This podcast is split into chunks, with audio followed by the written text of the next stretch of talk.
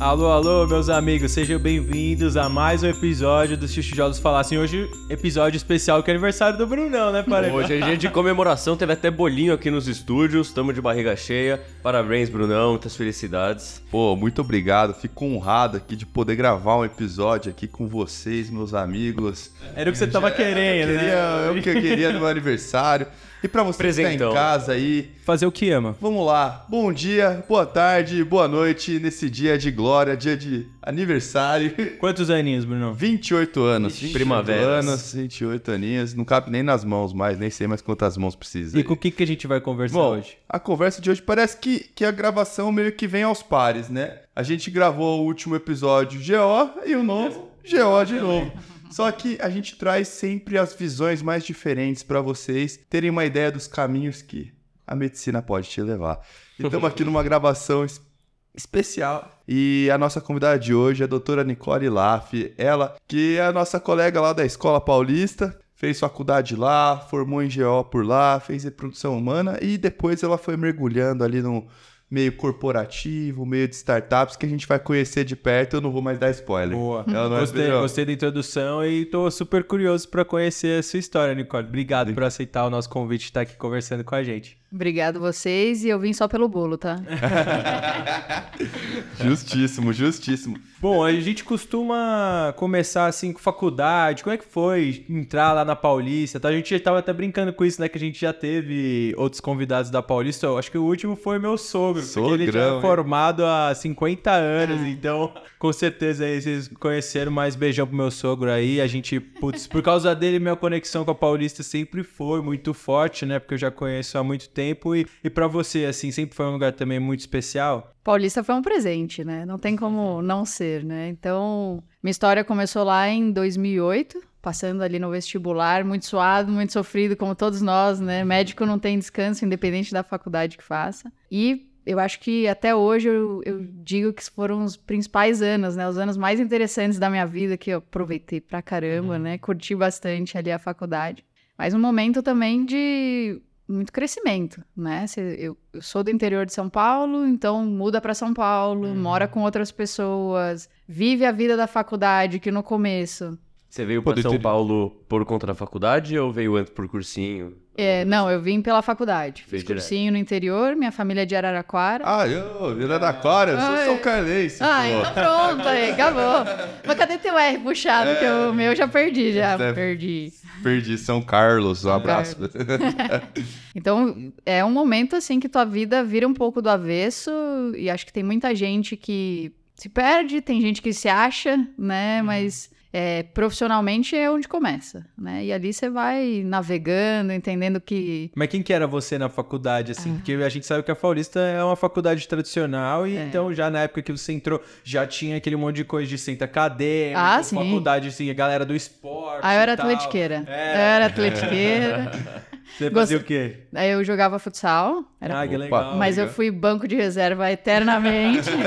Era da resenha, né? A resenha do banco. Eu Lógico. joguei futebol ou de campo na Santa Casa, mas foram dois, três anos somente pela resenha do banco. É. Eu, era, eu era muito ruim.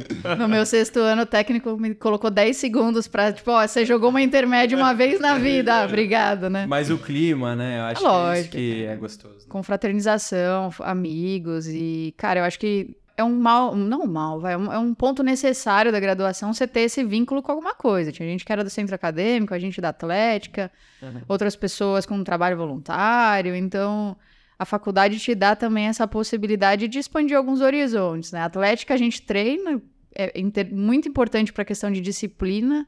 Eu acho que tem essa conexão com, com você ter a disciplina ali na atlética de treinar, de estar vinculado, etc. Para quem é diretoria, eu não fui, não tive coragem de ser diretoria. É, trabalho dobrado. Mas é uma questão, você aprende a gerenciar um pequeno negócio ali, Uhum, né? Você tem que fechar conta, você tem que lojinha para vender coisa. Então tem a faculdade é, é- é onde de fato acho que a, a vida da gente começa e abre um pouco esse horizonte. né? Mas e o, o desejo pela já era claro? Cara, não.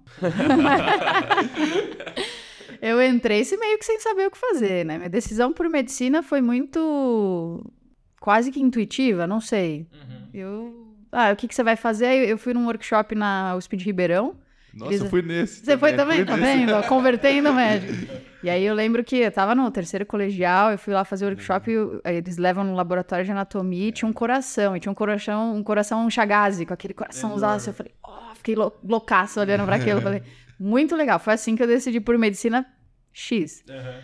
E aí a GO foi aparecendo, né? Então, eu- a- os primeiros três anos, né? Você X, fica nas ca- cadeiras básicas sofrendo, né? Aprendendo as coisas que depois. eh, Depois você até entende que existe uma utilidade dependendo do que você faz. No terceiro ano a gente tem anatomia e secando o cadáver, e eu fiquei com a tal da pelve. Mergulhando numa pelve feminina. E eu lembro que abriu lá o cadáver, saiu um útero com um baita de um mioma ali. Aí eu falei, nossa, que coisa louca, né? Puta anatomia interessante e tal. Meio que começou aí, eu, eu tive familiaridade e entendi muito rápido a, a questão anatômica. E depois a gente vai pra parte de obstetrícia, você aprende aquele bando de, de número, de ângulos e não sei o que lá. E eu me apaixonei, eu achei a fisiologia do parto maravilhoso, o desenvolvimento, etc. Depois de muitos anos de terapia, eu fui entender também que tinha uma questão de me afastar da morte, né? Então a GO é um, é um lugar muito de vida, né? Sim, Dependendo, eu fui fazer reprodução humana, que é dar vida pro outro, né? Ajudar as pessoas a encontrarem a vida. Então entendi que tinha, depois de entendi que tinha uma relação de me afastar um pouco de perda, etc, né? Legal. Que legal, é muito E interessante. aí, Mas e aí você bateu o martelo, foi assim, no internato, Ah, foi tipo, imagina. ah, gostei mesmo de GO no internato, ou foi só naquela boca do gol sexto ano, puta, preciso me Xizinho. inscrever em alguma coisa aqui, depois da até amanhã. Não, cara, eu acho que assim, eu fiquei muito. Eu fui fazer liga depois de obstetrícia, a gente fazia pré-natal, ia acompanhar as mulheres no trabalho de parto e tal, e, e eu achava muito legal. Assim, o parto em si, a cesárea em si, todo o processo de acompanhamento da mulher, a confiança, a gratidão que elas têm depois que nasce é, é sensacional. Então, ali eu fui me, me convertendo.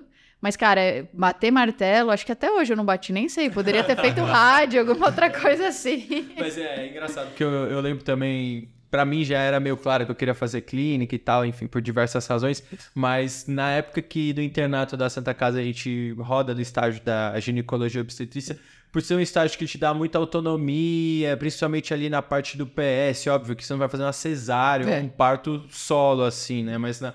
Na parte do PS, diagnosticar vaginose ou ver tal, uma Que coisa. sonho, hein? Mas na época, por você se, se realizar como médico, assim, porque você tinha autonomia de. Ela chegava pro R1 e falava, cara, é vaginosa, confia na minha. O cara É. chegava, olhava, via história falava, ah, é, é isso mesmo, tal. Aí carimbava ali a sua prescrição, sabe? Você saía com aquela sensação de que você tá contribuindo para a vida de alguém e tal, que É. às vezes você ia para um estágio da cirurgia, um estágio da clínica médica, acaba que às vezes não trazendo aqui falando que GO é simples, mas nesse contexto, você acaba ficava mais de mãos atadas, não é você que entubar o paciente, É lógico. talvez muito você conseguiria um acesso central com a ajuda do R1 pegando na sua mão Uhum. e fazendo a punção só com você segurando para falar que você quem fez.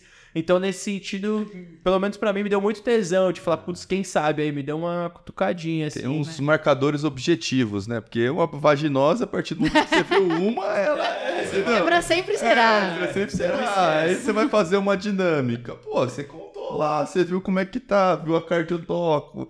É isso. É a primeira vez que você sente uma dilatação. Pô, muito legal você acertar ali. Então, É vai tendo uns critérios que você vai te treinando como médico ali na- no, no internato. Engraçado, eu tive uma experiência muito parecida com a sua na GO, foi meu primeiro rodízio do internato.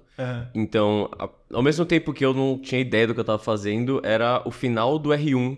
Eles estavam prestes a virar R2, então quando eu tava terminando esse estágio, estágio eles já estavam tipo, não, vai, aí. é, pode fazer Vai, vai, tudo, vai. eu não quero fazer mais essas coisas. E a gente, eu fui pegando mão de muita coisa, e eu acho que parte do que dá essa autonomia também é porque a, a paciente, a mulher, e elas têm muita noção da saúde delas. Elas chegam descrevendo com muita objetividade tudo, com referência muito grande. Chega no, no outro PS, chega- o cara não tem ideia do que aconteceu com a saúde dele, nunca foi no médico, não sabe o que acontece. A mulher ela te conta a história bonitinho, então essa, essa coisa vem um pouco mais, mais mastigada pra gente. Acho que ajudou bastante também. E, e a vivência de parto, pré- tanto pré-natal quanto nascimento, é é bem objetivo, assim, né? A autonomia vem porque você tem um objetivo a, a se cumprir, nascer o bebê, dar ele na mãe da criança e o problema é do pediatra.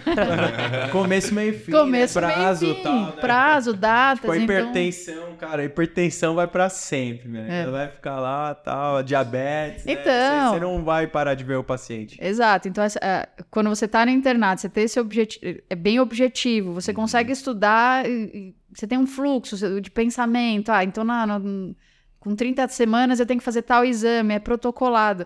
Para quem gosta de um pensamento mais racional e mais organizado, cara, é uma delícia. Que você sabe o que você vai fazer, você sabe o que você tem que conversar, sabe o que vai acontecer. É, e aí, quando você começa a trabalhar com GO, você percebe que é completamente Outra coisa. outra coisa. É, então, e aí como é que foi? No fim você foi, marcou o xizinho, foi aprovado Foi. na residência de GO e, como é que foi esse contato mais prático, assim, de vivência com a ginecologia obstetrícia? Cara, tem uma, tem uma coisa que eu, eu acho legal falar, né? Dependendo de, de quem vai assistir.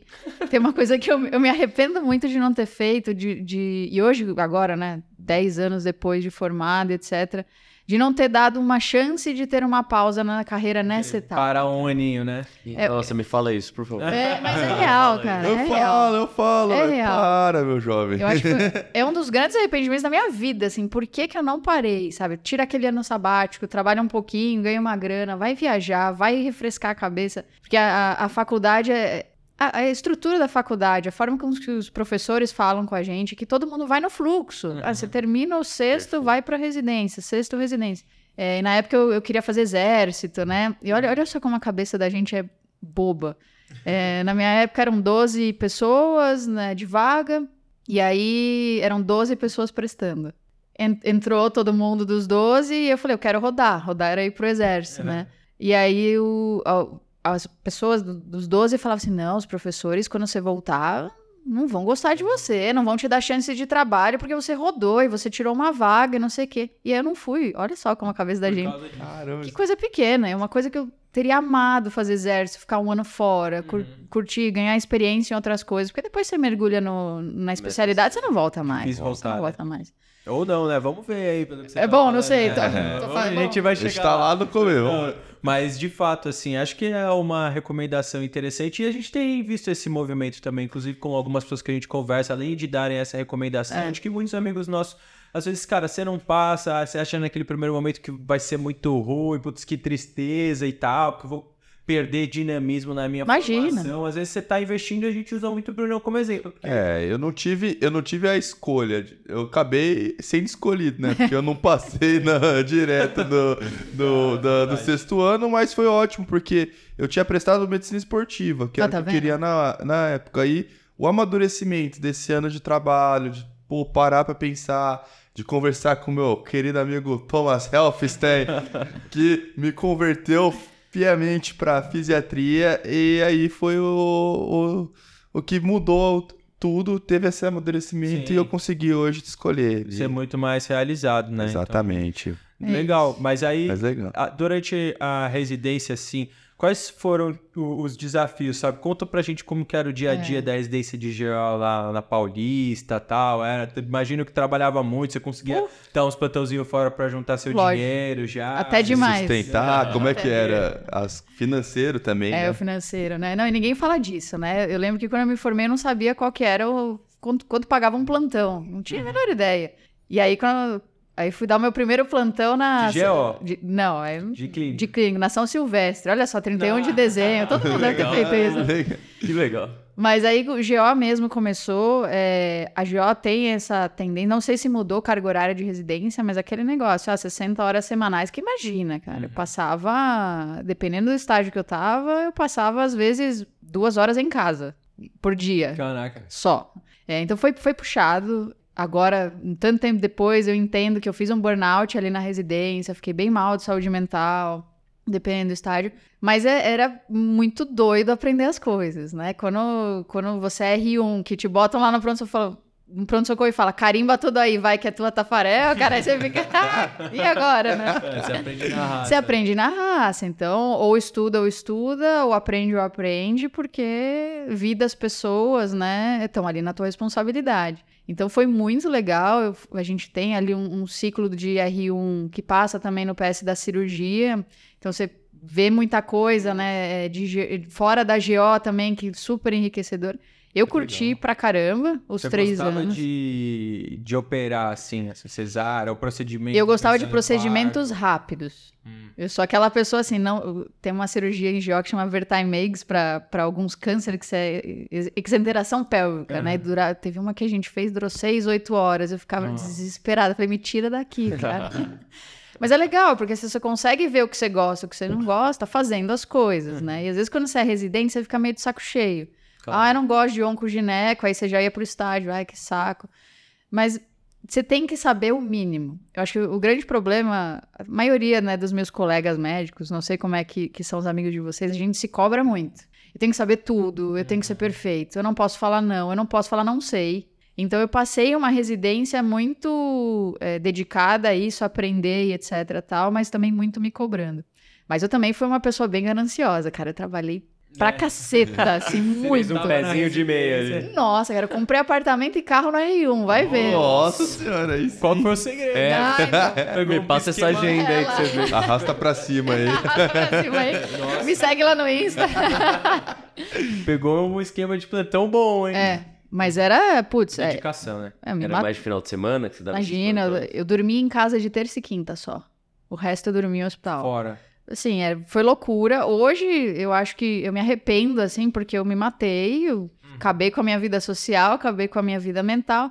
Mas acho que tem algumas etapas da vida que você tem um pouco mais de gás pra fazer as coisas. Sim, se que você não tivesse sido naquela época, provavelmente você Ah, não teria feito. Meu filho, hoje eu não durmo de casa mal pra viajar, né? Imagina pra trabalhar. Dormir fora da sua própria cama. Exato. Então, é, é, eu de- dei bastante plantão, me arrisquei muito, né? De dar plantão em lugar meio, meu Deus, o que eu tô fazendo aqui? Não tem estrutura, lugar longe, eu viajava, então De clínica mesmo? dava bastante de clínica. Aí, Tá. no com- finalzinho da R1, comecinho da R2, você começa a pegar alguns de você já Tá. tem um pouquinho mão de parto, você dá com seus R+, aí você começa a, a já ganhar na ganha um pouquinho mais e começa a fazer Tá. Dá plantão faz, naquilo que você tá mais especializado, né? Aí, aí o negócio flui um pouco melhor, né? né? Não, e o, o nosso último episódio, né, com o Gutão aí, um colega nosso lá da Santa Casa, ele é chefe assistente lá e hoje em dia, na verdade, tá muito relacionado a gineco endócrino, é, é endócrina que fala, né? Sim. E aí ele cuida muito de um ambulatório de saúde integral da, da população trans que tem ali na Barra Ah, que legal. Funda, e além disso ele é diretor técnico da GO lá no Jaçanã, né?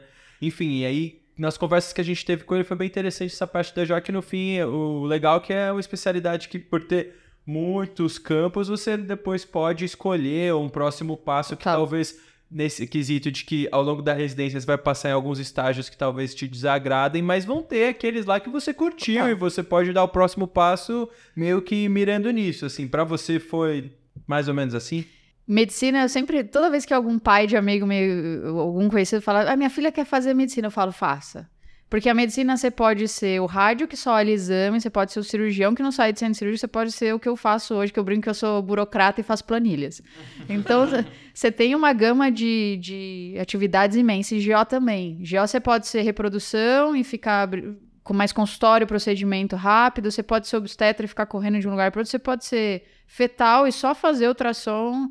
Você pode ser um com gineco e amar um centro cirúrgico. Então, a, a gineco, ela te dá toda essa gama de atividade que é muito legal. Mas eu fui vivendo os estágios, eu já entendia que eu não gostava tanto de centro cirúrgico, eh, não gostava de cirurgias longas, mas gostava de pequenos procedimentos. Gostava de gineco endócrino, mas nunca faria só ambulatório. Gostava, queria ter alguma coisinha ali, algum procedimentozinho para fazer. E aí me apresentou a reprodução humana. Aí abriu um mundo Mas fantástico. isso já era forte lá na Paulista? Assim, conta pra gente um pouco desse mundão da reprodução. A gente humana. passa na reprodução no internato. A gente fica lá um mês no quinto, sexto ano, no quinto ou sexto, agora já não lembro. A gente fica um mês lá e eu já fiquei apaixonada, assim, porque é, é também bastante protocolar e objetivo. Depois eu entendi que a minha cabeça ela é, gosta de fluxos, protocolos e coisas mais objetivas. Então, é, o antimileriano, contagem de folículo, não engravida X tempo, obstrução tubar, então, FIV. Ah, os principais protocolos de FIV. É, en- então eu gostei pra caramba de ter passado. Aí na GO, na residência, a gente fica também mais um mês lá e eu me apaixonei, vi os procedimentos, entendi que era, ia me dar um pouquinho de conexão com o procedimento, mais a liberdade de ter ambulatório, trabalhar em clínica. Então, minha decisão foi muito certeira. Para a reprodução foi muito, muito bem objetiva. Falei, não, é isso que eu quero fazer. E, e aí o ano da, da residência de reprodução foi muito legal. Já emendou uma na outra. Já, pra variar, né? Também me arrependo de não ter parado, cara. E aí é um ano só? É, Foi, foi um ano, um ano. Então eu fiz lá, fiquei um ano na reprodução e, e depois terminei a reprodução, fiquei mais um ano como amigos da escola, eles chamam, né? Você fica apoiando O ali, né? insistente. O insistente, né? Eu fiquei lá de insistente mais um ano e, e aí eu, eu gostava bastante, né? De, de ensinar, o- chegava os alunos de quinta e sexta, a gente gostava de contar como é que funcionava, mostrava embrião, não sei o que, fluxo, como é que Mas é um- estimulava. É um, mundo que tá muito em alta hoje. Ah, né? cara, preparem-se, né? Porque o mundo da reprodução tá aí para explodir.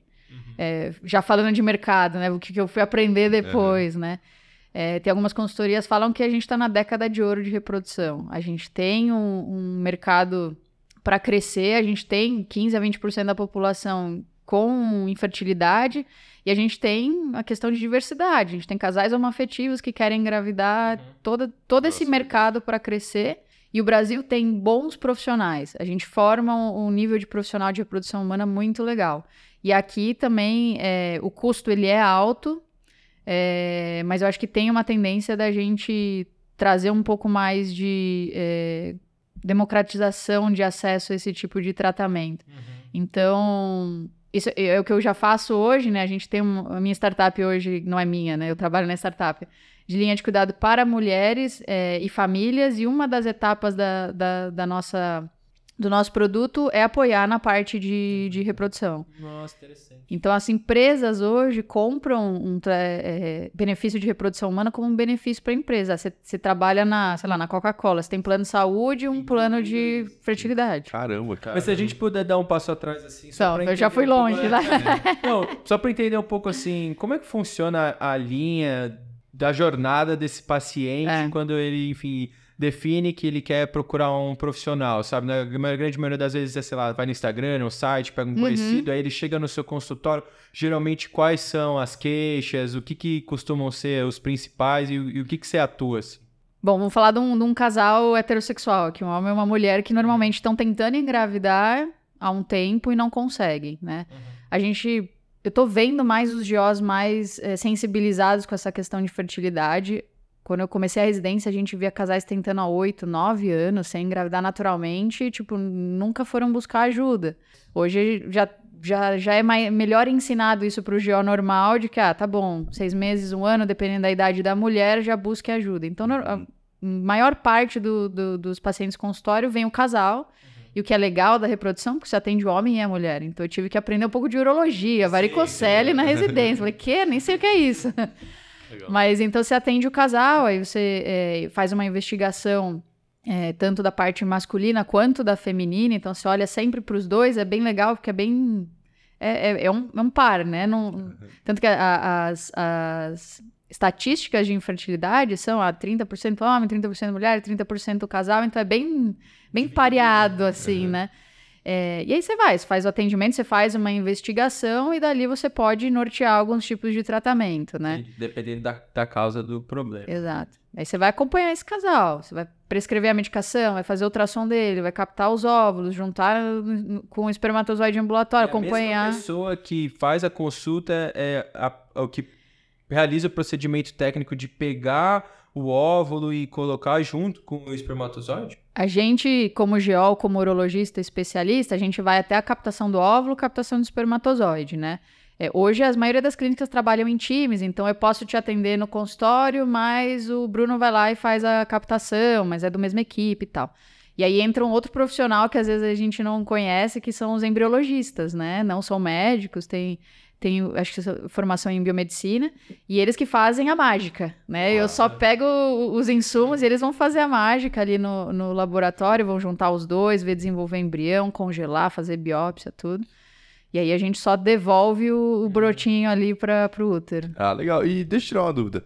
Que eu já vi que tem o congelamento do óvulo e tem do embrião, né? Uhum. E parece que o embrião é, é, tipo, melhor para o longo prazo, não é? Como que é isso? O embrião ele te dá mais visibilidade do, do, do seu potencial de gravidez. O que, que acontece? Se você. Vamos por uma mulher que tá. Fiz uma consulta ontem sobre isso. Uma mulher que foi 31 anos, não quer engravidar nos próximos, vou congelar óvulo. Mas é casada. Eu falo, ah, e aí, óvulo ou embrião? Quando você congela o óvulo, você está congelando a matéria-prima do bebê né? O que, que vai acontecer depois que você tem aqueles óvulos congelados? Você vai ter que descongelar, e aí tem uma taxinha bem pequena de perda, mas perde. Dali você vai ter que colocar ele em contato com o espermatozoide para ver como que os dois vão interagir, para ver se vai formar um embrião, para ver se esse embrião vai desenvolver em um embrião maduro, para aí você colocar esse embrião dentro do útero com potencial de gravidez. Ou seja, você congelando o óvulo, você tem flexibilidade, engravidei natural, posso jogar ele na, no ralo, aí não é assim que se fala, mas pode jogar fora, né? É, mas você tem outras etapas dessa pirâmide para percorrer, né? Quando você congela o embrião, você já passou boa parte da etapa da pirâmide. Você sabe que você tem um bom embrião congelado, que o teu potencial de gravidez com o embrião daquele é de X%. Então você tem mais visibilidade do seu potencial de, de gravidez com o embrião. Mas você tem menos flexibilidade. Você não pode pegar o embrião e jogar no ralo. Ah, tem toda uma legislação, tem que manter congelado, por aí vai. Ah, não pode? E aí, por exemplo, se essa mulher, ela tem... Que imagino que quando junta, né? E tem o embrião, ela te, deve fazer mais que um. Ela deve Sim. congelar é. alguns embriões. Isso. E aí, a partir do momento que ela escolhe, eu imagino que se faz o implante ali, não sei, de um de cada vez. Ou... Isso, aí depende da idade, tem, tem lei para tudo isso, né? Até uma determinada idade você só coloca um embrião. Da mulher, da mulher sempre da mulher. É. Mulher é que manda. Não, tipo, às idade, ah, não, é, congelado sempre será, pode ficar lá 10 anos que não vai, vai ter. Não tem validade, exato. Mas aí você é, o embrião você tem que tem a lei que você tem que manter ele congelado por três anos. Então, ah, tá. se você congela ali o embrião e você engravida naturalmente, você tem que manter ele ali. Tá. Tem esse custo eventual. Você já tem que fazer então, acho que o pacote, né? Já ficar com três anos no mínimo ali é, de entrada ali. Né? E tem... aí, é. esses três anos, Aí você pode, pode aí você pode descartar. descartar. É, ou doar para pesquisa, mas tem pouca pesquisa, então tem todo um processo. Meu, uma vez eu, eu tava no internato, aí o professor ele contou uma história disso do embrião, estavam casados e congelaram o embrião. É. E aí eles divorciaram e a mulher quis ter o filho uhum. e ela falsificou a assinatura do marido. Autorizando a descongelar. Autorizando a usar. Só que Aí pegaram depois, eu, o marido descobriu e tudo mais, e foi atrás de processar o que, que aconteceu. E quem pagou a conta foi a clínica. É. Porque Além disso, a hora que foram ver a assinatura que ela tinha feito falsa, diferente. era totalmente diferente da assinatura dele. Errada aqui. Nossa, Nossa, e aí. É, tem essa parte, parte essa discussão é... toda ética legal nesse mundo da reprodução deve ser também quente. É né? delicado. Aí deve ser nova, né? Toda essa legislação. Sim. Não deve, na verdade, acompanhar, imagina, os avanços que tem. Deve estar tá sempre um pouco um pouquinho mais atrasado ou até que está bem estruturado tudo isso? O Brasil é um país relativamente bem regulado para reprodução, é. né? Então a gente tem a gente tem boas definições, etc. Mas de outro lado, ele, por exemplo, é, é um pouco castrativo. A questão de surrogacy, né? Barriga de aluguel, que a gente monetiza em outros países, aqui não pode. Uhum. Aqui a lei você tem que ser parente de até quarto grau de uma das pessoas. Puxa vida, tua prima, tua, tua irmã, Pô, Sua irmã é a mãe do seu filho. É, né? então. Mas, pô, gera tudo um apego, né? Mas tem é, é, é, sempre constante evolução. Então, o que eu aprendi em 2017 na residência é outra lei agora. Então, você tem que estar tá sempre ali olhando, vendo o que está mudando. Então, tem muita coisa ainda para evoluir, mas eu acho que o, o, nosso país ainda é um país bem regulado para a reprodução ah, assistida. Ah, pode falar. Pode. Não, eu vou perguntar, aproveitando o momento falando que você deu uma data 2017, essa, eu tenho uma dúvida de como foi profissionalmente o momento da pandemia. Se houve mais procura ou menos procura, se, Cara, ou na, se mudou. Na pandemia eu tava na consultoria, então ah, eu tava um ah, pouquinho afastada. Mas é, eu fico lendo bastante sobre mercado. É, inicialmente decresceu um pouquinho, né? Porque Primeiro. Tudo natural, né? Fica em casa, cobertorzinho. Mas na verdade decresceu porque pararam-se os ciclos, né? Então não podia fazer porque não sabia se o Covid passava o embrião, não sabia. Uhum. Não, pararam-se um pouco os ciclos e depois voltou a aumentar, né? Então agora segue aí no, numa retomada de, de mercado do, da busca, né? E hoje em dia também é um... Só, só, pra, só pra eu não sair ainda do, assunto embrião, eu tenho mais uma dúvida. Eu- Ana, Ana, presta atenção aí, Bruno. Eu fui preparado por causa da mulher, né, velho? Deu uma listinha. tenho um amigo. Não, é que assim, eu, eu tava num bar esses tempos, e aí tava o, aqueles papos de bar. Eu tinha uns amigos que não eram nem da medicina e já criando aquela espetacularização da, da eugenia da medicina e não sei o quê, e que agora você escolhe tudo no embrião e tudo. Eu queria saber o que que dá pra ser visto ou não, você vê o cariótipo, como é que é no embrião, assim, o que, que Isso, isso é bem regulado. Tem testes que, que você consegue em níveis bem sensíveis de características físicas, é, enfim, toda essa parte, né? Aqui no Brasil a gente não pode, que a gente está autorizado a fazer biópsia embrionária para você buscar alterações cromossômicas, por exemplo. A gente não pode, por exemplo, escolher o sexo. Ah, eu quero um menino ou quero uma menina. Mas existe hoje tecnologia para você descobrir tudo mesmo? Cara... tudo nunca. Não, assim. Não, é Tudo porque, assim, né, Ah, né, ele vai nessa ser conversa- astronauta aos 18 anos, não dá. vai virar o pai do novo Usain Bolt e a gente não tá sabendo. É, que o que mandaram no- lá nessa conversa de bar foi: Meu, ela escolheu que queria um loiro de 1,80m. Ah, mas aí calma, QI calma. alto. Aí- Você deve estar falando de, de doação de sêmen. é, Ai, Não, isso existe. isso existe, não, isso sim. Aí não, não doação de sêmen, é banco, banco de É, o sêmen. Aí você vai fazer uma, uma, uma, como chama? Uma, oh meu pai, esqueci o Tipo nome. a seleção do... Não, do- você é mulher que é, que é produção independente. Tá. Quer engravidar sozinha. Você vai num banco de sêmen. Aqui no Brasil os bancos de sêmen estão crescendo, mas é difícil porque não pode monetizar a doação. Mas nos Estados Unidos pode, tem milhares de filmes disso, né? É, então você pode escolher. Ah, eu quero um loiro alto de 1,90m formado e é não sei assim, aonde. mas aí é baseado no pai. Aí é no Já pai, Não é, que é. ele pegou. o Imagina, o nenê, espermatozoide, não. mano. Mas Tá é, é que nem escolher, Sim. é basicamente escolher o pai, né? Escolher é um o pai. Pai, natural, Esse- esse- é curioso esse negócio de, da escolha, né? Do, enfim, do espermatozoide, né? Do pai. Porque eles monetizam essas plataformas americanas a nível no sentido de que, assim, você vai lá e, e você paga um valor X. E aquilo te dá, talvez, caracteres bem simples. Ah, dá a data que o cara nasceu, porque, enfim, às vezes você pode querer saber se o cara é geminiano e tal. Pode ter gente que acha Super importante, é. gente. Pra mim Falar é. de signo é. Aí, ah, o cara é louro, tem tal altura. Aí você paga o pacote premium, aí você paga mais, sei lá, 100 dólares. Aí Ah, já chega na hora do Schwarzenegger. né? Não, aí tipo, você tem acesso à, à voz do cara pra saber como que era a voz dele no momento que ele doou. Você É. começa a ter outras. Ah, ele era médico, ele era advogado no momento da doação. E conforme você vai pagando, você vai tendo mais informações sobre Nossa, esse possível espermatozoide. enfim, né? Aproveita. Então eu tenho mais uma dúvida agora. Pra de encerrar. reprodução humana. É. A gente, com- você comentou que quando tem o congelamento do embrião, normalmente acaba gerando mais de um, pelo que eu entendi. E você falou que não pode es- escolher o sexo. Então, quando você decide, por exemplo, vai, vamos, o casal decide, vamos engravidar, quero descongelar um, um embrião. Ele não tem, não tem acesso à escolha de qual embrião vai ser descongelado? É que quando, vamos supor que você não fez biópsia desse embrião, tá? Você congelou, sei lá, você fez lá o tratamento, gerou cinco embriões, mas você vai transferir só um. Você vai congelar os outros quatro, deixa eles, eles quietinhos lá. Normalmente você tem uma classificação de qualidade do embrião. É, São 3A, 5BC, blasto, molo, etc. Tem toda essa parte bem focada em embriologia. Você sempre é, transfere, vai congelar os outros. Aí você descongela, você descongela o embrião, a qualidade dele. Você não sabe se é homem, se é mulher, se é. se tem. Os é, pais não têm acesso a essa informação. só se você fizer a biópsia do embrião, e aí você consegue saber qual embrião é euploide. Né? Mas é condicionado à biópsia. A biópsia tem algumas indicações. Por exemplo, você não vai biopsiar todos os embriões para todo Ah, mundo, entendi. entendeu? Entendi. É uma questão de escolha do casal e recomendação, né? Se a mulher é jovem, o marido é jovem, sem doenças genéticas, tratamento por um fator tubário, tudo super bem. Não vou gastar dois mil reais para fazer uma biópsia se a chance dele ter um embrião bom, euploide, naturalmente é boa. Entendi. Mas uma vez eu ouvi também de orelhada.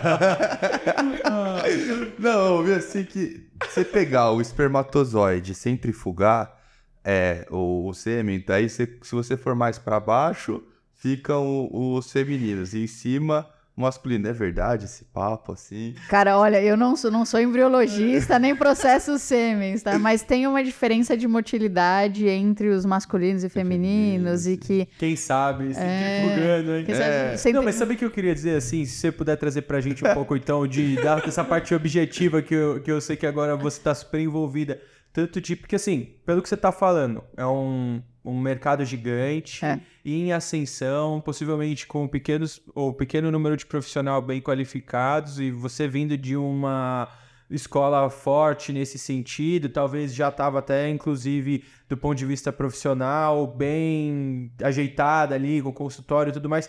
Da onde que veio esse seu desejo de fazer um- uma mudança do modelo de carreira? Enfim, conta pra gente um pouco agora de- desse pedaço. Foi, foi. Eu me afastei 100% e de, agora voltei para muito perto, né? Eu acho que eu, eu era uma pessoa ainda, uma, uma profissional, né? X anos atrás aí, é, bastante imatura, né? Para entender o papel que a medicina e a carreira tinha na minha vida pessoal. Então eu, eu, eu era muito consumida pela rotina que eu mesma construía. De clínica, consultório, plantão. é, e aquilo foi me cansando, né? E eu, e em algum momento da minha vida eu falei, eu, eu tenho, eu devo poder fazer medicina de alguma forma que eu continue impactando a vida das pessoas sem precisar me sacrificar tanto. Hoje eu entendo que foi uma decisão, foi bom, eu não me arrependo, mas que eu poderia ter tomado outra decisão, por exemplo, de remanejar o- a forma que eu trabalhava, os locais que eu trabalhava. Então foi, foi um pouco disso. Aí eu fui ver o que, que tinha para fazer do mercado. O meu marido, ele era, ele não é médico, graças a Deus.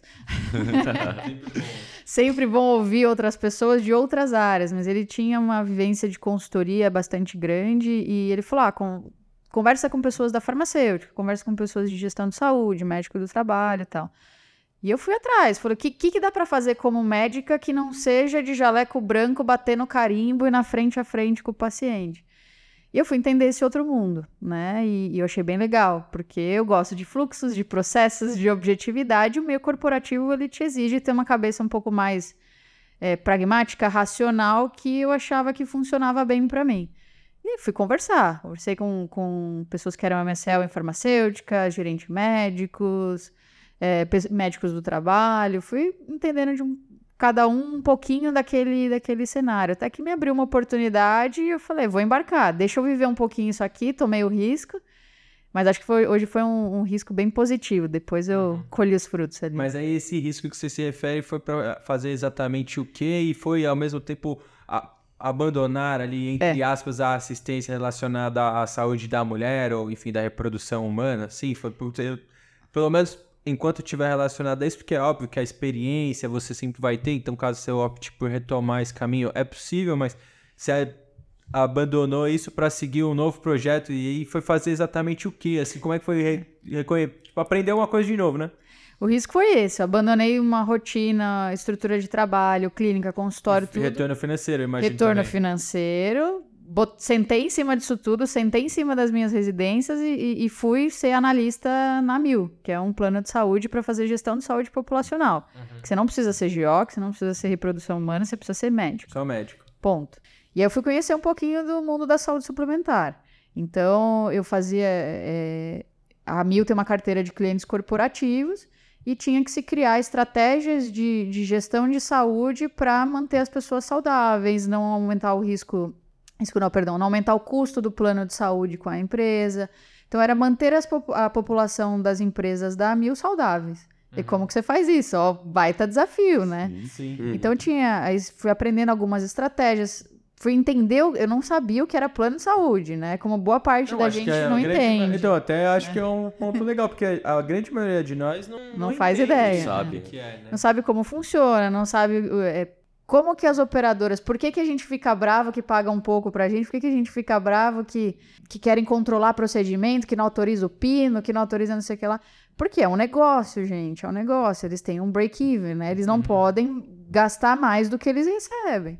E aí você tem que controlar. Como que você controla isso? Primeiro, deixando as pessoas mais saudáveis para que elas não tenham doenças que gerem um custo futuro é, catastrófico, né? Isso por si envolve um investimento também, eu imagino. Perfeito. Série de programas e linhas de cuidado para cuidar dessas populações. É, e você tem que gerir aqueles que já estão doentes. né? Então a gente, como médico, olhava para a população, via estratégias. Bom, eu tenho uma cacetada de diabético, o que, que eu faço? Deixa eu ver essa empresa, o que, que eles comem? Né? O que, que aí, tem no. a- Você Ah, vai seu papel nesse primeiro momento, assim, do, durante quanto tempo sua trajetória dentro da Mil foi assim? Você começou e aí você trabalhou mais na prevenção ou você trabalhou mais ligada numa empresa? Ah, então a Mil, sei lá, vou chutar aqui, a Volkswagen é, paga e a Mil então tá relacionada aos clientes da Volkswagen. É. Então existe uma população da Volkswagen que tem o Brunão, que é funcionário da Volkswagen, mas a esposa dele é beneficiária, os filhos, então na verdade tem um número gigante. E aí dentro desse grupo Volkswagen, eu imagino que existe uma hierarquização também ali do tipo, algum médico é o cabeça da Volkswagen inteira, outro tá mais ligado a, vamos ver a prevenção, outro... Como é que funciona isso? Que eu imagino que deve ser uma estrutura bem complexa. É, operadora de saúde é um mundo à parte. Assim, a Mil tem, na época que eu tava lá, era 40 mil funcionários, tinha diversas áreas médicas. Eu só lidava exatamente do, do exemplo que você deu, com população de empresas. Então a Volkswagen tinha um médico da Volkswagen e tinha gente como médicos do lado da Mil para fazer essa parte de prevenção e linhas de cuidado. Então eu tinha lá uma linha de cuidado de gestante. Ah, eu tenho que botar essa mulher para fazer pré-natal direitinho, ela tem que fazer ultrassom morfológico, ela tem que fazer o rastreio de diabetes tal.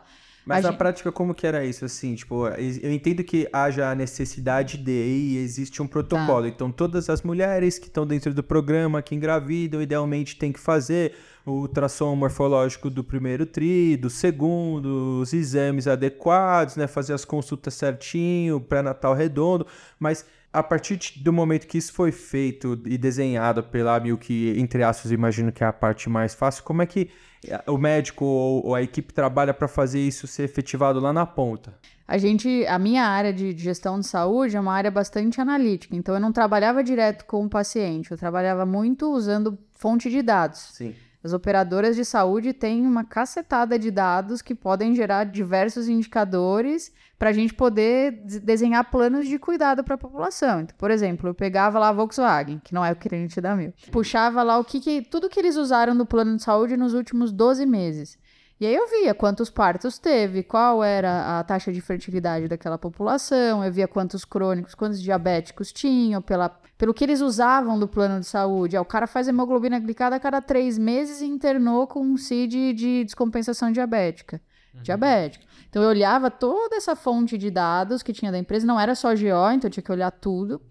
E aí a gente propunha algumas ações para melhorar a saúde da empresa. E a gente não propunha para chegar direto no. Eu não, ia- não chegava no Bruno e falava, Bruno, tem que emagrecer, vai lá no, vai na academia. Eu chegava pro cara da Volks e falava: olha, tua população tem 30% de obesos, a gente tem que ter uma estratégia para lidar com isso. Como que a gente vai fazer isso? Eu vou botar um grupo de corrida, caminhada. É, então, eram, eram estratégias macro para a população, não era direto no indivíduo.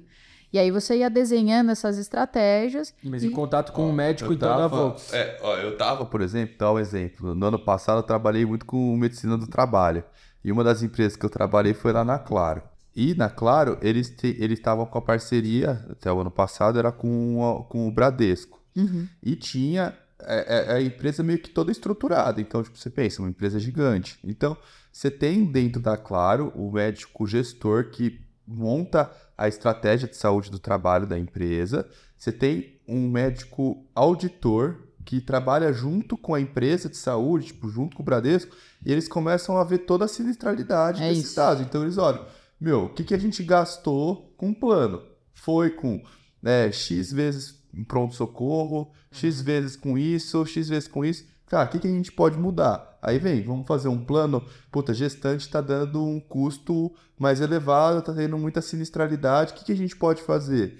Ah, prevenção masculina tá em falta. Vamos- O que, que a gente vai fazer? Vai fazer um programa é, para próstata com 45 anos, vamos É convocar. E daí já vem na ponta. Você, médico do trabalho lá, já vai estar no sistema. Entendi. Eu tenho um sisteminha lá, eu vou colocar acima de 45, aí tá lá. Pergunte se já fez preventivo de próstata, você já coloca. Isso. Aí, eventualmente, eles pegavam é, uma equipe fazia, vamos fazer campanha do exame de próstata, vamos fazer campanha do, da mamografia Um da empresa, um mutirão da empresa. É isso aí. Então eles faziam, tipo, é, vai fazendo plano Bem estratégico e vai, e vai tentando. Então, outra coisa, eles estavam querendo aumentar muito o assistencial na empresa. Então, Legal. eu tava lá, eu como eu ficava na empresa, então a gente fazia os periódicos, mas tinha também a demanda espontânea. Então, Chegava a evitar pronto-socorro. Exato, Pronto-socorro é super caro. É. E é legal porque você começa a ver uma parte de custos e estratégia que no dia a dia da gente de jaleco branco não existe. Uhum. Então, qual, qual a estratégia? Porque eu tinha que levar uma estratégia para a empresa. Não adianta você chegar na empresa e descarregar 10 programas, ninguém vai te ouvir. Como é que eu comunico isso para a pessoa? Sim, é. Então, é, e aí você começa a ver alguns custos que você fala, puxa vida, né? Como que é louco? Uma consulta ambulatorial custa 150 reais e uma passagenzinha, uma pisadinha ali no Einstein, Muito É. mais. já foi uma nota. 10 vezes mais, já foi uma roda. entendeu? E aí, a- a- então, dentro da Amil, você, você seguiu um plano de carreira, assim, nesse É, eu tinha. Eu, eu, eu, eu fui bem sucedida. Primeiro, porque eu tinha pessoas que me deram muitas oportunidades lá dentro para crescer, me deram clientes difíceis. Eu tinha uma carteira de clientes, eles me deram clientes difíceis. E nada com um bom desafio, né, pra gente aprender o negócio. Então, eu, eu me desenvolvi muito rápido. E aí, eu comecei a ter visibilidade para outros players do mercado. Então, eu conversava com as empresas e algumas empresas têm consultorias. E as consultorias que fazem essa estratégia também de gestão de saúde e tal. Então ali eu comecei a ter bastante visibilidade e tive uma oportunidade depois de ir para a consultoria para a EI, onde eu fiquei aí os últimos três anos. Então foi, foi um segundo salto de, de aprendizado, porque eu não era nem R1, era, sei lá, segundo ano de faculdade. Então eu olhava para aquilo e falava, que número é esse, né? O médico não sabe mexer com dados, gente. Tirando o pessoal que gosta de uma boa pesquisa e sabe usar um Excel e ferramentas de dados, a gente não sabe. Então, eu tive que entender. Aí fui fazer o MBA na GV, fui me, fui me capacitar um pouco para essa nova jornada. E aí foi muito legal, porque eu comecei a me achar, eu adorava. Às vezes eu fazia hora extra sem que me pedissem. Eu ficava mergulhada no dado e falava, gente, olha isso aqui, como é que ninguém viu isso? Olha esse custo aqui. Você vai, você vai gostando de achar as coisas, sabe? E aí eu fui, Massa. Aí eu fui, fui muito feliz, né? E depois migrei para consultoria, que era é basicamente isso, mas de um outro lado da mesa, né? Você vai ter de um lado fornecedor, do outro lado empresa, do outro lado consultoria. Consultoria é a empresa pagava a gente para criar essa estratégia, junto com o plano de saúde, junto com a medicina do trabalho, junto com outros é, benefícios que eles tenham, né? Aham. E é super importante a gente falar de, de custo de, com saúde, é, ó, todas as discussões que tem de mercado, mas para as empresas hoje, em geral, é o segundo maior custo que a empresa tem. O primeiro é folha, pagar o salário do povo. O segundo é saúde. Então, assim, é, é importante para eles. Por isso que a gente vê, ah, plano de saúde, é, o povo querendo lidar com esse custo, porque pesa. E, e- e é negócio, gente. As empresas são negócios, né? Então, Se vale a pena, vai fazer. né? exatamente. Perfeito. E, e aí, como é que agora, chegando ao fim do episódio, assim, você veio parar no cargo que você tá hoje? Quais os desafios? Eu acho que foi uma, uma mudança muito grande de mentalidade minha. A consultoria é uma vida. Foi muito feliz lá, sou eternamente grata a, a esses três anos. Eu saí de analista, né, que a gente estava brincando, fui para uma cons- como consultora, em um ano e meio vi- virei gerente de uma área de 40 pessoas. Então, foi um salto gigante na minha vida profissional. Eu amadureci mil por cento em três anos.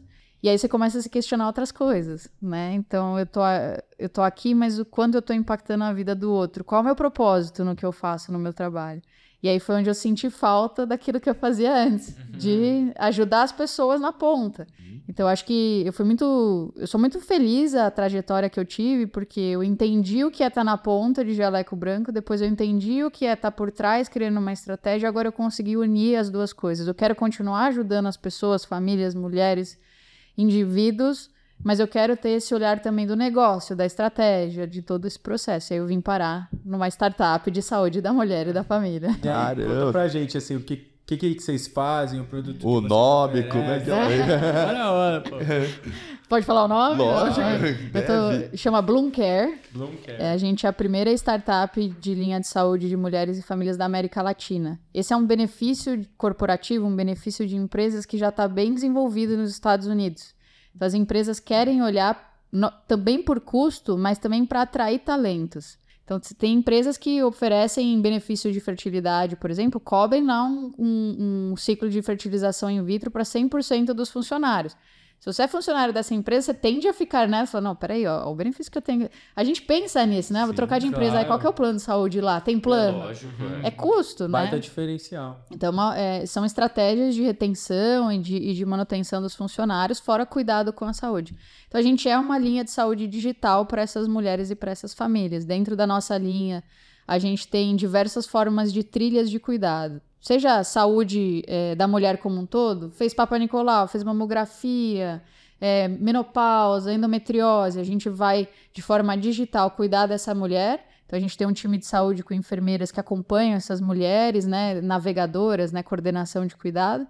É, e tem médicos, médico de família, tem GO, tem fisioterapeuta pélvico, tem toda uma, uma gama de especialistas ali por trás para apoiar. E aí a gente tem as outras tri- trilhas, planejamento familiar, gravidez pós-parto e pediatria, né, parentalidade, o primeiro ano de vida. Então a gente faz, o que a gente faz de diferente? Você deve estar se perguntando, mas por que, que ela vai lá no digital? Ela não vai no consultório, né? Primeiro porque a gente faz essa coordenação do cuidado. Eu não, a maioria dos médicos é assim, você vai lá, você pede um hemograma, o paciente voltar, voltou, se não voltar, hum, meu- não é meu problema, não é assim? Pra gente não, é meu problema saber se ele fez o hemograma, se ela foi fazer o ultrassom morfológico, como que tá o desenvolvimento dessa grávida. Então a gente vai coordenando cuidado por pontos de contato. A gente tem um aplicativo que tem um chat e a gente vai trocando com essas mulheres, atende essas mulheres, dá muita educação para essas mulheres. A nossa startup nasceu com uma plataforma de educação. E agora a gente entendeu que não basta dar educação, você tem que dar assistência. Então a gente colocou um time de saúde para cuidar. Mas deixa eu ver se eu entendi, então. É assim, por exemplo, digamos que nós, proprietários da empresa, se os tijolos falassem, Ó, tá vendo? temos um time de 500 funcionários. E aí. pra isso, então, a gente... Olha, é, vai, você deu uma Chega lá, vamos É, chegar vamos, lá. não, vamos. E aí a gente tem esse time e é natural, então, pra eles terem um contrato, CLT e tudo mais, eles têm junto a isso um plano de saúde. Aí eu percebo que, por exemplo, os meus funcionários, eles vão. Um deles, a mulher tá grávida, aí acaba que o, o segmento que ela tem do ponto de vista ginecológico obstétrico, eu abro aqui, então é a Mil que faz, o, se os tijolos falassem, eu abro aqui no site, tem esses médicos, aí sabem marcar consulta, que nem o convênio que eu tenho, vou lá, tchau, ah, gostei, não gostei, se ele me ligar tal, e paga ali o valor do que o convênio cobre para essa consulta. Aí agora eu identifico que talvez esse não seja o melhor segmento que os meus funcionários, seus familiares vão ter como proprietário da empresa e falo, pô, a Bloomcare faz um negócio diferente, então eu, além de ter esse, provavelmente esse segmento com algum plano de saúde que está diretamente na assistência, que vai pagar o exame e tudo mais, eu contrato o serviço de vocês para coordenar esse cuidado e eventualmente aplicar na assistência que nem você está falando, assim. É isso aí. Maioria, eu trabalhei muito em convênio também, né? Fazendo pré-natal, etc. Consulta de pré-natal, gente, é 15 minutos com muita boa vontade. Malemar tem exame físico, né? Deus que me livre falar isso, mas é assim que acontece na prática, né? Essas mulheres não discutem plano de parto, elas não discutem. Tem mulher que chega para nascer sem saber fazer uma linha de maternidade, sem saber como é que vai ser a licença maternidade dela, não sabem amamentar, nunca foram orientadas, etc. que ela vai sentir no que que ela trabalho vai de sentir? parto. Que- que- que- por que, que o pronto-socorro de GO é tão cheio? Porque a mulher não sabe o que está acontecendo com o corpo dela. Porque começa a aumentar a secreção vaginal e ela vai falar assim: corrimento, deixa eu ir no PS. E é fisiológico. Então a gente tá, a gente tem todo esse processo de coordenação do cuidado dessas mulheres para apoiar também dessa forma. Eu tenho que falar aquilo que não dá tempo de falar no pré-natal. Eu tenho que dar uma assistência que o plano de saúde não dá. Não tem fisioterapeuta pélvica no plano de saúde. Ninguém vai preparar o seu períneo. Vai lá e se lacera toda ou fazer uma episiotomia. Então eu, como Bloom, te ajudo a ter assistência nessas outras linhas e te dou muita informação daquilo que você não está tendo tempo ou os profissionais não estão tendo disponibilidade de discutir contigo. E eu acompanho essa mulher. Então eu, eu, eu quero ser a referência dela. A gente evita quase 90% de pronto-socorro. Então as pessoas iam pro pronto-socorro e falavam: peraí, deixa eu escrever no chat para minha enfermeira. Troca lá uma mensaginha. Ah, então tá bom, não vai pro pronto-socorro. Olha o custo que eu gero a menos para essa empresa. Sim, né? não, muito E- interessante. Absenteísmo, né? A, a mulher, quanto, quanto tempo leva uma consulta de PS, gente? Uma hora de deslocamento, uma hora esperando, uma hora fazendo exame e uma hora pra voltar. Quatro horas. Quatro horas eu Cinco resolvi. minutos vem do médico. Nem Cinco minutos no médico. É, eu resolvi ali com uma boa orientação no chat. Ou faz uma videoconsulta rapidinho, explico pra ela, tá resolvido. Então eu gero, eu entrego pra essa família, pra essa mulher, qualidade, serviço e entrego o custo. Sem contar que ela va- vai num PS, ninguém viu o histórico dela, o Tá. pré-natal dela, ninguém conhece tem ela. tudo, Lá né? tem tudo, vai abrir, você já sabe de quantas semanas tá, Isso mesmo. qual que é o nome dela, se teve intercorrência ou não. Se a menina, se a menina, qual que é o nome do futuro? Ah, lógico. né? Como é que tá o Mateuzinho? O Deusinho não tá dormindo, vamos lá. Mas é isso mesmo, eu chamo os bebês. A gente não fala bebê, é como é que está a. Marina, o Pedro, o Bruno, como é que ele tá indo, porque é, o acolhimento é completamente diferente para essa mulher. gente. Que Sensacional. legal. E, e em termos de números, assim, próximos passos, vocês são por hora só pessoa jurídica, né? Só empresas que contratam até pessoa física que tem interesse de ter um segmento assim, pode também. A gente é um B2B, então a gente vende para as empresas, não vende aí direto pro, pro consumidor final. A gente está num processo aí de escalada, né? Estamos Uhum. crescendo. Vamos, vamos para próximas rodadas aí de investimento, então invistam na gente, aí os venture capitals que eventualmente estejam vendo. Arrasta pra cima. Arrasta pra cima, investe na gente. É, mas eu, é, eu, eu, eu vim pra Bloom porque eu acredito. Eu acredito que esse é o futuro do benefício corporativo, é a gente poder cuidar de mulheres e famílias, né? Então, não só por custo, mas também pelo impacto que a mulher tem dentro das empresas e que às vezes a gente não olha, não fala e negligencia. Então, a gente tem que falar sobre isso dentro de empresas. Óbvio, eu vou prestar toda essa assistência, mas eu preciso ajudar o RH para quando essas mulheres voltarem de licença maternidade, elas sejam bem acolhidas, elas consigam. O gestor precisa entender que essa mulher tem um bebê em casa, que ela acabou de vir de uma licença. Então tem toda uma outra entrega também de, de valor social que me deixa louca. Se deixar, eu vou ficar aqui três horas falando quanto eu amo trabalhar nessa empresa. que legal. Bom, Nicole, obrigado, viu? Parabéns pelo trabalho, foi muito gostoso conversar com você. Sua trajetória é realmente muito interessante. Mais uma vez, pra mim, futuro aí administrador em saúde, né? Vou aproveitar aqui os pouquinho aqui. bastidores Mas pra como tirar. é? Não, o eu tô, passo- mano, tô me segurando, vocês não sabem. né? Quer dizer, vocês sabem sim, bom, mas obrigado, viu? Se quiser deixar aí mais uma vez suas redes sociais, tem Instagram, a Bloom, eu geralmente é A Bloom tem. Não, a Bloom Como é que tem. escreve aí? Bloom de florescer, né? Tá. B-L-O-O-M, care, de cuidar, C-A-R-E, dois underlines, Bloom Care. Care. Que legal. Ó, só para fazer aquela conclusão final, eu gostei muito do que você disse, né? De começou ali a medicina, GO e estava na assistência direto com o paciente. Depois foi lá para a Mil conhecer o lado de lá e como casou mesmo na Bloom Care esse entregar o melhor para o assistente de uma forma empresarial global, podendo atingir várias vidas aí. Parabéns pelo trabalho. Obrigada. Muito legal mesmo, bonito demais aí o que você tá fazendo e espalhando aí. Parabéns para vocês também pelo podcast. Muito, muito bom poder falar sobre isso para pessoas que às vezes nem sabem que existe essa possibilidade de carreira. Com, Com certeza. E a gente se vê no próximo episódio, hein, pessoal? Tchau. you